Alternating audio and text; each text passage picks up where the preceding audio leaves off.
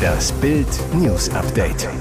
Es ist Mittwoch, der 29. November und das sind die bild meldungen Transmädchen mit 28 Messerstichen ermordet. Kinder wollten hören, ob sie wie ein Mädchen schreit. Es geht um Trainer Terzic. Vorfall in der BVB-Loge. Harte Forderung von Berti Vogt. Nagelsmann soll Völlers Co-Trainer werden. Transmädchen mit 28 Messerstichen ermordet. Killer wollten hören, ob sie wie ein Mädchen schreit. In England müssen sich zwei Teenager, bei der Tat beide 15, für einen grausamen Mord vor Gericht verantworten. Das Mädchen und der Junge töteten eine 16-jährige Mitschülerin, weil sie transgender war. Im Prozess wurden schockierende Details bekannt. Die beiden Teenie-Killer wollten durch ihre Tat erfahren, ob das Transmädchen wie ein Mädchen schreien würde. Beim Gassigehen hatten Spaziergänger im Februar Briannas Leiche an einem Weg im Culcheth Linear Park bei Warrington gefunden. Im Gerichtssaal in Manchester erfuhren die Geschworenen, Brianna wurde mit 28 Messerstichen getötet, in Kopf, Nacken, Rücken und Brustkorb getroffen. Brianna Gay wurde als Junge namens Brad Spooner geboren. Die 16-Jährige lebte zuletzt als Mädchen. Sie ging im englischen Manchester zur Schule, aber dort zog sie die Aufmerksamkeit und die Empörung von ihren späteren Killern auf sich. Die beiden Teenie-Killer hatten ihren Mord unter anderem über Textnachrichten geplant, schon ein halbes Jahr vor der Tat. In einer Nachricht schrieb der Angeklagte an seine Komplizin, ich möchte sehen, ob es wie ein Mann oder ein Mädchen schreit. Dabei nutzten sie abwertend das englische Pronomen it, auf Deutsch es. Die beiden Killer verabredeten sich dazu, ihre Mitschülerin zu meucheln und grausam umzubringen, waren von Gewalt, Folter sowie Tod besessen und spornten sich gegenseitig an. Kurz nach Mittag trafen am Tattag alle drei im Park zusammen. Die beiden Angeklagten stießen das Messer immer wieder in den Körper der wehrlosen Brianna, bis sie starb. Jetzt findet das Mordverfahren in einem Gericht in Manchester statt. Die Eltern von Brianna sind anwesend. Mit einem Urteil wird in wenigen Wochen gerechnet. Es geht um Trainer Terzic. Vorfall in der BVB-Loge. Der BVB kämpft derzeit nicht nur um den Anschluss an die Tabellenspitze, sondern auch um den internen Frieden. Die Spannungen zwischen den Verantwortlichen sind weiterhin ein beherrschendes Thema in Dortmund. Neben Geschäftsführer Hans-Joachim Watzke, Sportdirektor Sebastian Kehl und Trainer Edin Terzic geht es dabei laut Sportbild vor allem auch um eine Person. Kehl-Assistent Slaven Stanic. Er ist Teil des Machtgeflechts. Kehl weiß um Watzkes große Wertschätzung gegenüber Terzic. Dies soll auch ein Grund dafür gewesen sein, dass sich der Sportdirektor Unterstützer an seine Seite holte. Kehl bat bei der Geschäftsführung um ein Budget, um Assistenten einstellen zu können. Watzke willigte ein. Zunächst kam vor rund anderthalb Jahren Daniel Beiderbeck, der zuvor als Unternehmensberater bei McKinsey tätig war. Auf seiner BVB-Visitenkarte steht Head of Projects and Development. Sein Büro liegt direkt neben dem vom Kehl.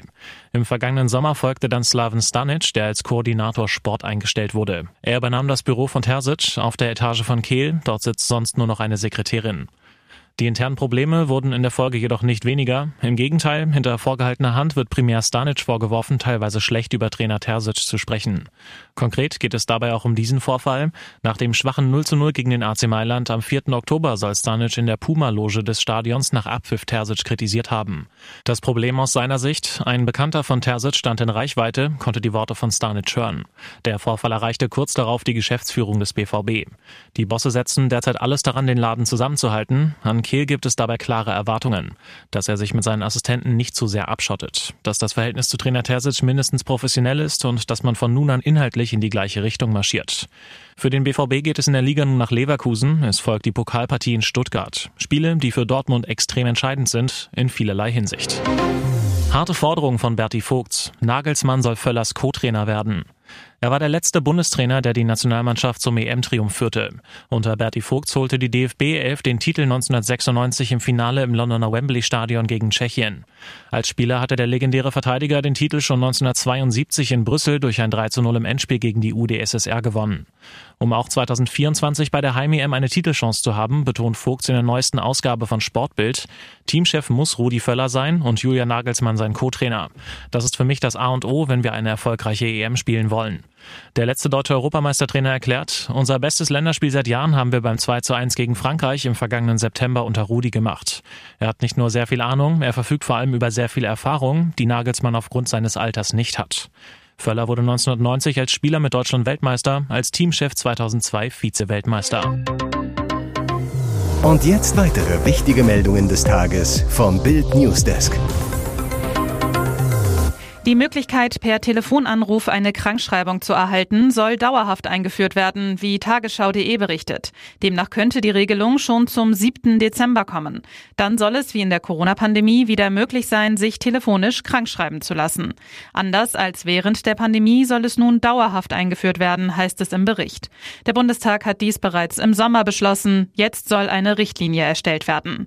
Gesundheitsminister Karl Lauterbach hatte der ARD gesagt, wir arbeiten so schnell wie wir können. Die Prozesse sind einfach langsam in Deutschland. Nun soll es doch schneller gehen. Ab dem 7. Dezember sollen Bürger sich ihre Krankschreibung per Telefon abholen können. Aber während der Corona-Zeit war die Krankschreibung per Telefon auf leichte Atemwegserkrankungen beschränkt. Künftig sollen alle Krankheitsbilder abgedeckt werden, die keinen absehbar schweren Verlauf hätten. Wichtig, die anrufenden Patienten müssen der Praxis bekannt sein. Zudem muss die Arztpraxis prüfen, dass die Anrufer auch tatsächlich diejenigen sind, die sie behaupten zu sein. Das Finanzchaos in der Ampel wird zum beinharten Machtkampf. Im kommenden Jahr muss die Regierung mehr als 20 Milliarden Euro einsparen. Es kämpft jeder gegen jeden, denn niemand will freiwillig sparen. Bis Weihnachten wollen SPD und Grüne den Bundeshaushalt für 2024 festzurren. Die FDP ist gegen eine Turboplanung, will den Etat erst im neuen Jahr beschließen. Wer hat in der Ampelregierung jetzt wie viel zu sagen? Bild zeigt die Hackordnung der Macht. Platz 1, Olaf Scholz. Der Kanzler ist noch immer das Kraftzentrum der wankenden Ampel. Bei ihm laufen die Fäden zusammen. Er koordiniert die Haushaltsplanung für 2024 eng mit dem Finanzminister. Platz 2, Christian Lindner. Der Finanzminister ist Herr über die arg ramponierte Staatskasse. Er muss nach der Verfassungsgerichtsklatsche dafür sorgen, dass die Ministerkollegen kräftig sparen. Das gibt ihm so viel Macht wie nie, solange ihn der Kanzler machen lässt. Platz 3, Wolfgang Schmidt. Der Kanzleramtsminister ist Scholz engster Vertrauter, spielt den Kanzler Bodyguard. Er plant, vernetzt, organisiert, alles möglichst geräuschlos und im Hintergrund. Das macht ihn für viele Minister zu einem gefährlichen Gegenspieler, denn Schmidt weiß auch, wie man die Debatten in der Öffentlichkeit trägt und beeinflussen kann, um unliebsame Minister zu beschädigen. 13 Konzerte in ganz Deutschland waren für Dezember geplant, drei davon auch in NRW. Kurz vor Tourstart in Siegen die traurige Nachricht für alle Fans. Sascha ist krank, kann nicht auftreten. Der Entertainer und Sänger müsse seine Tournee ins nächste Jahr verschieben, so die Konzertagentur Semmelkonzerts am Dienstag. Sein aufregendes und humorvolles Bühnenprogramm This is My Time, die Show, soll nun im Frühjahr 2024 über die Bühnen gehen. Termine bereits in Planung. Ich habe schon seit ein paar Wochen immer wieder schwankende kleine Anflüge von Erkältungen gehabt, die kamen und sehr schnell wieder gingen. Aber jetzt bin ich kurz vor einer Lungenentzündung und mein Arzt hat die Reißleine gezogen, da er es nicht verantworten kann, mich in diesem Zustand auf irgendeine Bühne zu schicken, erläutert Sascha. Ich bin krank geworden und zwar so, dass es mir unmöglich sein wird, die Tour zu spielen. Mit This is My Time, die Show, wollte Sascha seine Fans auf einen musikalischen und persönlichen persönlichen Streifzug durch sein Leben mitnehmen. Tickets, auch für die abgesagten Konzerte in Siegen, Düsseldorf und Bochum, behalten ihre Gültigkeit. Hier ist das Bild News Update. Und das ist heute auch noch hörenswert. Seit dem 7. Oktober, als die Hamas Israel überfiel, mehr als 1200 Tote und mehr als 200 Verschleppte, ist sein Land im Krieg. Israels Premierminister Netanyahu reagiert den jüdischen Staat länger als jeder seiner Vorgänger. Und auch umstrittener. Seit dem Terrorüberfall durch die Hamas ist klar, dass Israels Gaza-Politik nicht funktioniert hat.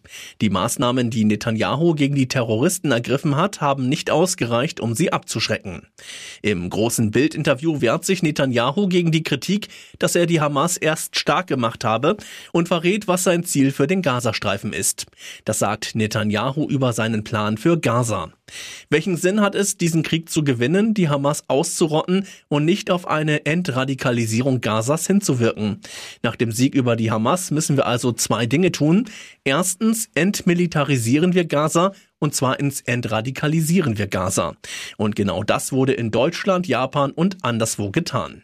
Und über die Parallelen zwischen Nazi-Deutschland und Gaza sagte er, es mag unmöglich sein, den Nationalsozialismus zu zerstören, denn es gibt immer noch Neonazis. Aber das NS-Regime wurde zerstört.